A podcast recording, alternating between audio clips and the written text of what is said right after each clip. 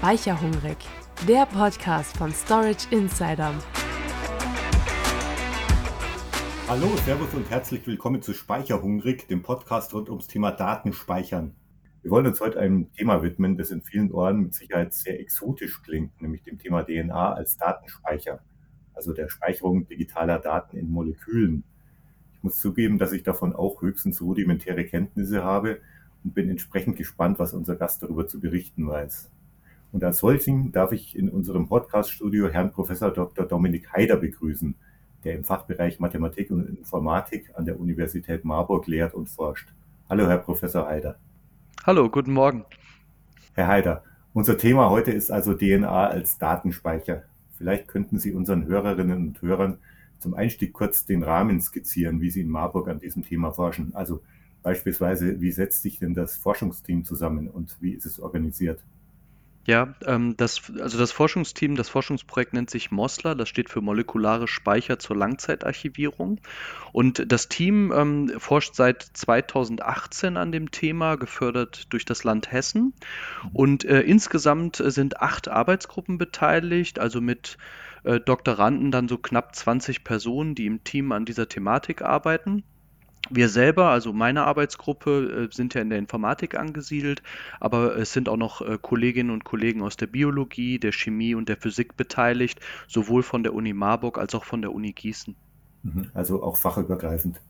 Ja, ganz genau. Also es ist ein interdisziplinäres Thema. Also das sieht man ja schon alleine äh, an, also an der Thematik. Ja, wir haben natürlich die mhm. DNA, das ist natürlich äh, aus der Biologie stammt sozusagen. Und äh, wenn man aber über Speicherung und Datenspeicherung spricht, dann betrifft das natürlich die Informatik im Speziellen. Und da ist das aufgrund der Natur, Natur der Sache ist es ein interdisziplinäres Thema. Und wir mhm. haben das dann eben noch mit Arbeitsgruppen aus der Chemie und der Physik bestückt, ähm, weil wir glauben, dass man eben diese Thematik nur ganzheitlich äh, bearbeiten kann. Und ähm, das läuft ja auch schon wie gesagt, seit 2018. Äh, wir sind mhm. auch sehr erfolgreich bisher, ähm, schließen das äh, Projekt jetzt auch in diesem Jahr ab ähm, mhm. und versuchen dann mit Folgeprojekten die Thematik natürlich weiter äh, in der Forschung zu betreiben.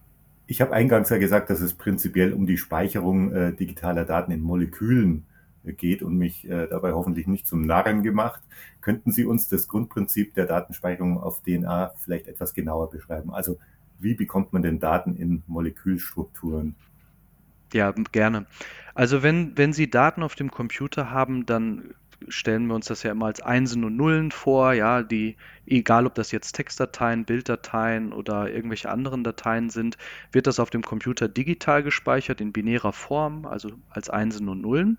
Und wenn wir das jetzt in DNA speichern wollen, dann haben wir zunächst einmal das Problem, dass die DNA aus vier verschiedenen Bausteinen besteht, aus Adenin, Cytosin, Guanin und Thymin, ACGT.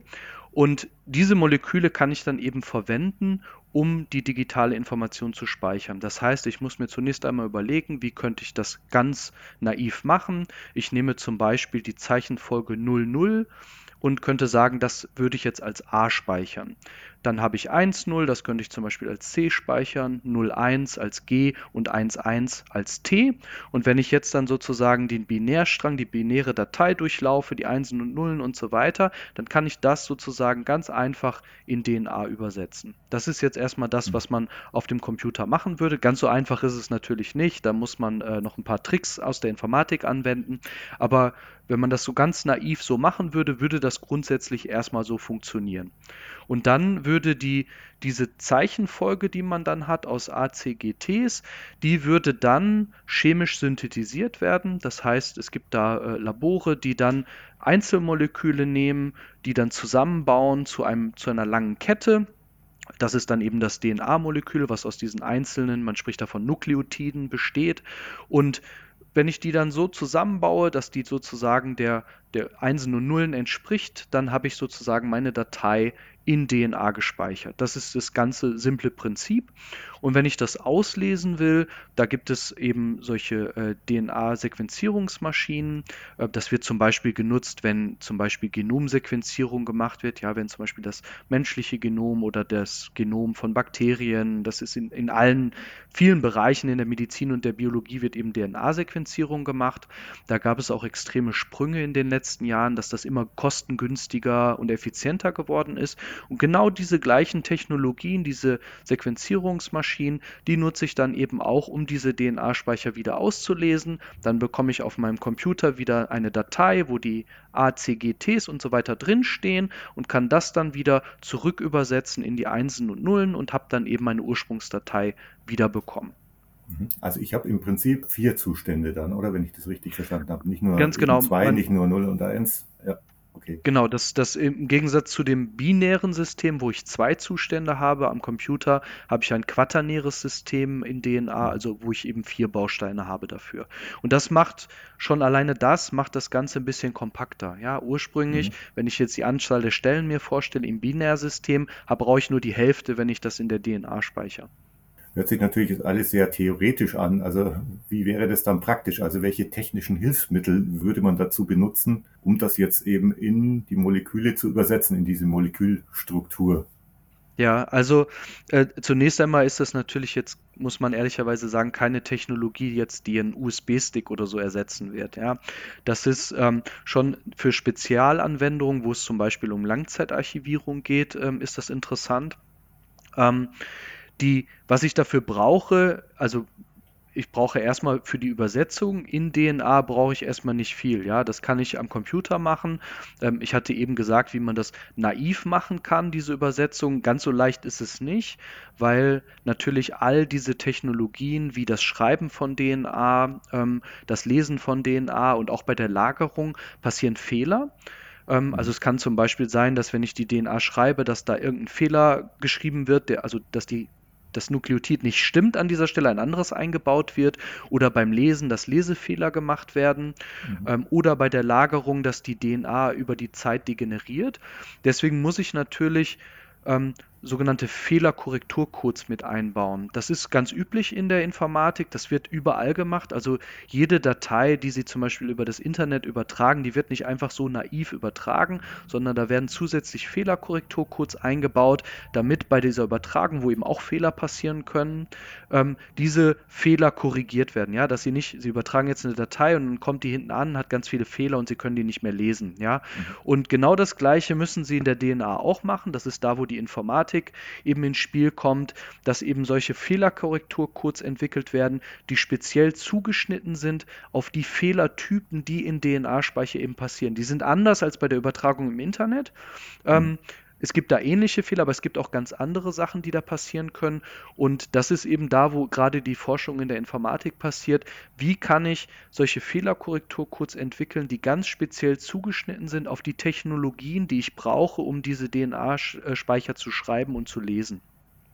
Und wenn Sie jetzt fragen, was brauche ich alles dafür? Also ich brauche im Grunde erstmal ein Labor, weil ich muss im Labor äh, wirklich in Reagenzgläsern und so weiter. Ja, das wird natürlich alles automatisiert in Maschinen gemacht, in, in Roboter, in so PPT-Robotern gemacht. Aber letztlich wird das physisch, werden diese Moleküle gebaut im Labor. Dann habe ich die. Die Lagerung ist, ist relativ einfach. Also man kann diese DNA, wenn sie synthetisiert wurde, ist sie erstmal in einer wässrigen Lösung. Dann wird das Wasser entfernt. Das heißt, die DNA wird getrocknet, um die Haltbarkeit zu erhöhen. Und dann ist das im Grunde wie ein Pulver und dieses Pulver Pulver wird dann in einem Laborgefäß, also im Eppendorf-Gefäß zum Beispiel, einfach gelagert. Und wenn man das dann, das ist das Schöne bei DNA-Speichern, wenn ich das jetzt ähm, kühl und trocken lager, ja, also zum Beispiel, so wie ich gesagt habe, getrocknet und dann in einem Kühlschrank aufbewahre, dann kann das da für 100.000 Jahre liegen. Da passiert gar nichts. Und äh, das ist eben dieser enorme Vorteil eben auch von diesen DNA-Speichern, diese lange Haltbarkeit.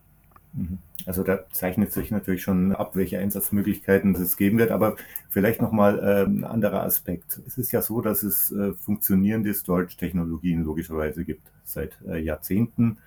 Und ich würde jetzt einfach mal behaupten, dass äh, aus Sicht der IT-Branche, speziell der Storage-Branche, aber auch aus Sicht der Anwender, sich jetzt neue Technologien praktisch automatisch an den bestehenden messen lassen müssen. Wie wäre das beispielsweise mit Lese- und Schreibgeschwindigkeiten? Das ist ja bei HDDs, SSDs und Bandspeichern sind es ja Parameter zu einer ersten Einordnung äh, der Technologien. Wie wären denn die Geschwindigkeiten, wenn man auf DNA speichert? Also dieser Prozess, den Sie gerade beschrieben haben, wie, ja. wie lange dauert das? Bei, also wenn man die Speichertechnologien auf Geschwindigkeit, also im, im, in der Geschwindigkeit vergleicht, da ähm, verlieren die DNA-Speicher mhm. massiv im Vergleich zu den anderen Technologien, das ist ganz klar. Die äh, DNA-Synthese, wenn Sie das heute bei einer, bei einer Firma machen lassen, die darauf spezialisiert sind, DNA zu synthetisieren, das braucht man ja nicht nur für DNA-Speicher, sondern für viele andere Sachen in der biomedizinischen Forschung auch, deswegen gibt es diese Firmen, äh, dann dauert das wahrscheinlich der Lauf hm, ein, zwei Tage, würde ich schätzen, bis die DNA geschrieben ist äh, für mhm. so einen DNA-Speicher. Das hängt natürlich zu, damit zusammen, wie viel Daten Sie speichern wollen. Mhm. Ähm, beim Lesen ähm, ist das, sind die Technologien mittlerweile so, dass, die, dass das Lesen ein paar Stunden dauert. Mhm. Aber das sind natürlich Zahlen, die für jetzt, wenn man eine Festplatte hat, da erwartet man Millisekundenbereich. Mhm. Ja, das mhm. ist, da kommen diese Technologien nicht dran. Und da werden sie auch nie dran kommen. Da muss man ehrlich sein. Ähm, der entscheidende Vorteil, um das schon mal vorwegzugreifen, ist in der Speicherdichte. Ähm, weil im Gegensatz zu dem, also zum Lesen und Schreiben, was wirklich sehr lange dauert, ist die Speicherdichte von DNA exorbitant größer als von allen anderen Technologien. Mhm. Ähm, um da mal so einen so Vergleich heranzuziehen, ähm, es, gab, es gibt Schätzungen, also die sind nicht von uns, sondern die sind aus der Literatur, dass das gesamte Internet ungefähr in einem Liter DNA gespeichert werden kann. Also das heißt, jeder kennt ja so einen Tetrapack Milch, ja, das wäre so die Größe und in dieser Größe können Sie das komplette Internet speichern. Ja, und das ist jetzt auch nicht viel größer als so eine Standard-Festplatte, ja, von den Volumen her. Äh, das, das, um das mal so als Vergleich heranzuziehen, also das ist natürlich äh, exorbitant größer als jede andere Technologie. Und ein weiterer Vorteil, das habe ich eben schon gesagt, ist die lange Haltbarkeit.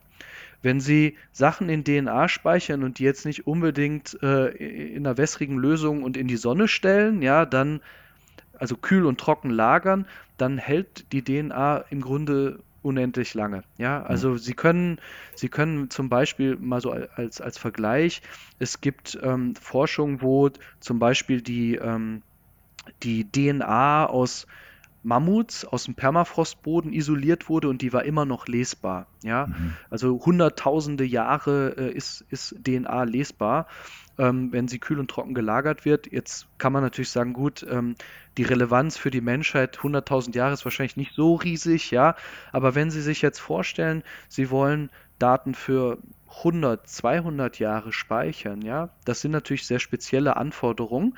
Ähm, aber das wollen Sie jetzt mal im Vergleich machen mit einem Bandspeicher, was ja klassischerweise für mhm. Langzeitarchivierung genutzt wird. Dann können Sie das nicht einfach auf so einem Band speichern, lassen das 100 Jahre liegen, dann sind die Bänder kaputt, die sind mhm. entmagnetisiert, die Daten sind verloren. Sie müssen eigentlich für die Langzeitarchivierung derzeit die Daten alle paar Jahre, sagen wir mal alle fünf Jahre kopieren also wieder neu speichern, immer wieder mhm. neu speichern. Mhm. Das heißt, Sie haben über die Zeit, wenn Sie jetzt 100 Jahre rechnen, sagen wir mal 5, 5 Jahre hält so ein Bandspeicher, ja, müssen Sie 20 Mal die Daten komplett kopieren, wieder neu speichern. Das verbraucht Energie, das, hat, das macht Arbeitsaufwand, das verursacht Kosten. Und das brauchen Sie bei der DNA nicht. Sie haben es einmal weggespeichert und dann ist es safe und da passiert gar nichts mehr. Sie haben keinen Energieverbrauch mehr.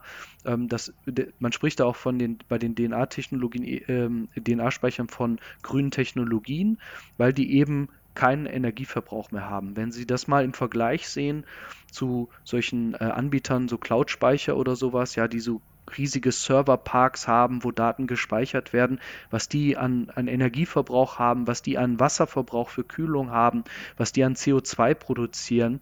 Und das alles haben sie bei den DNA-Speichern nicht. Sie haben einmal natürlich wird im Labor, da wird auch natürlich Energie verbraucht, ja, ähm, aber auch das, das Lesen von, von DNA-Speichern, das ist das verbraucht ein bisschen Strom, aber das ist jetzt auch nicht so viel, ja.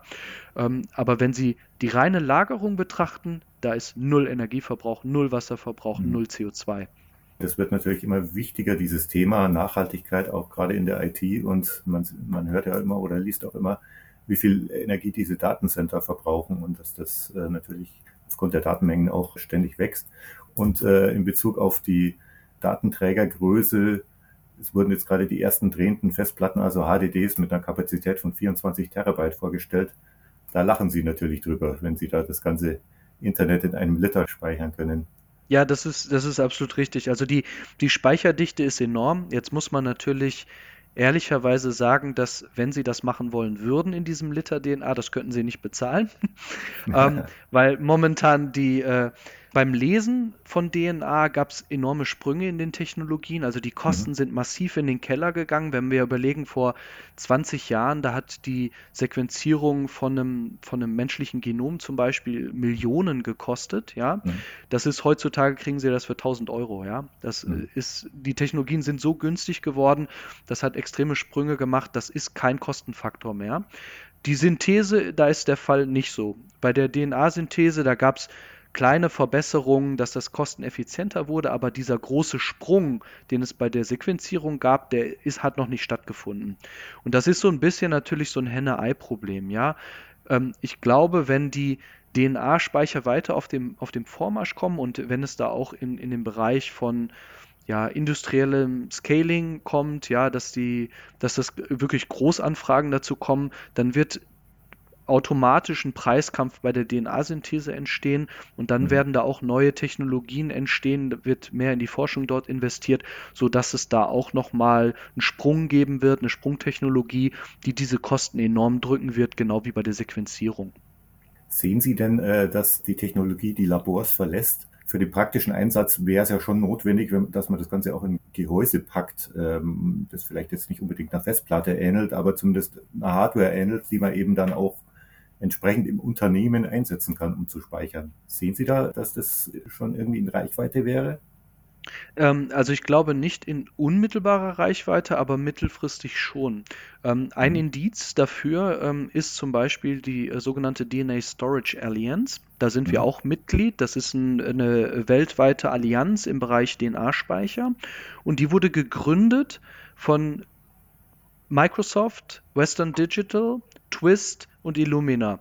Und das sind alles Riesenplayer. Also insbesondere Western Digital ist äh, ja bekannt im, im Speicherbereich. Ja. ja klar.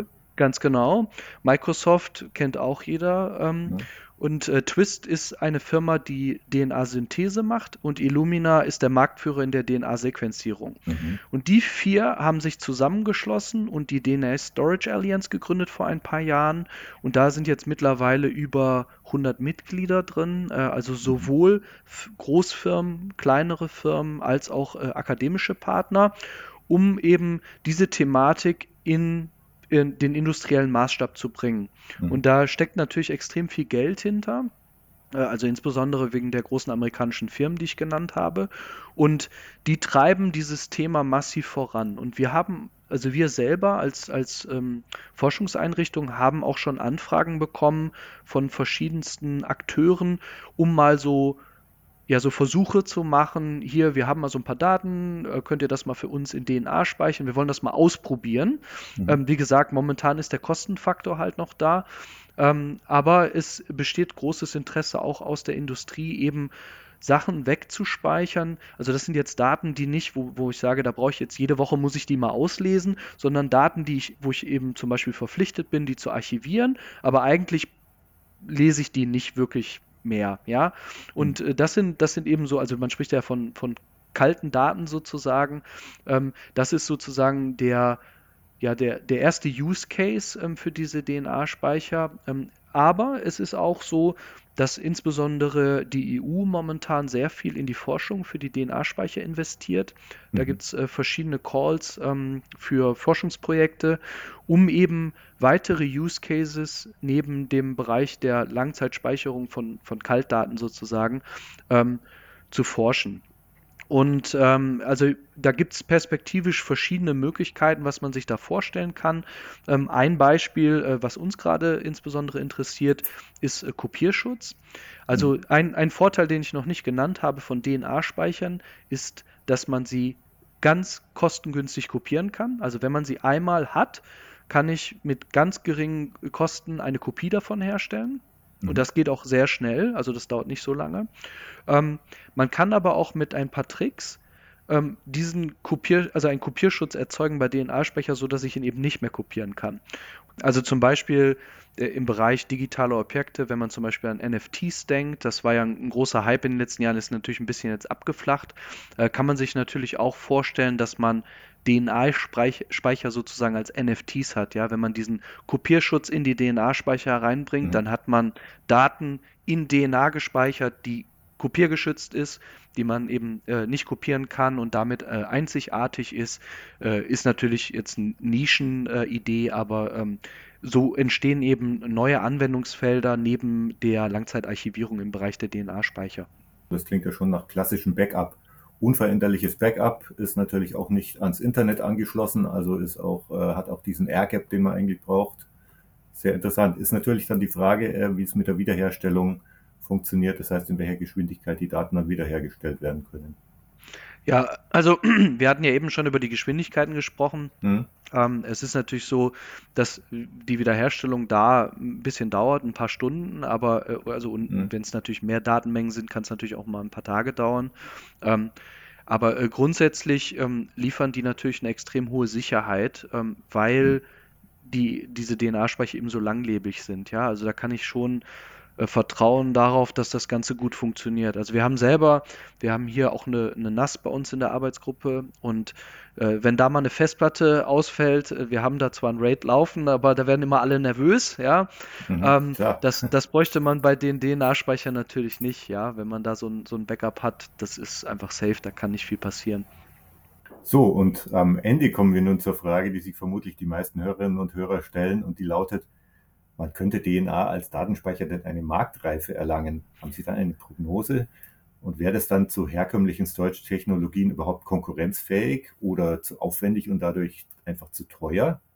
Ähm, ich glaube, die, die Frage das ist schwer zu beantworten. Das liegt einfach daran, dass die Marktreife damit kommt, dass natürlich viele Kunden das haben möchten. Und mhm. das Problem ist gerade eben noch, dass der Kostenfaktor bei der DNA-Synthese so hoch ist.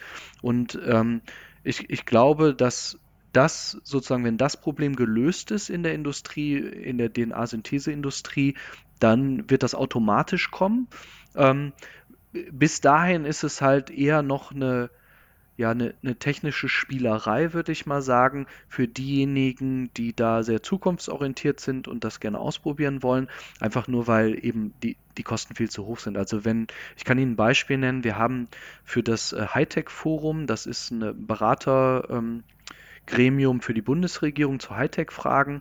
Und wir haben da vor zwei Jahren, ähm, hatten die uns gebeten, den Hightech-Bericht, äh, der an die äh, damalige ähm, äh, Bundeswissenschaftsministerin gegangen ist, den in DNA zu speichern und dann wurde ihr der als DNA-Speicher übergeben.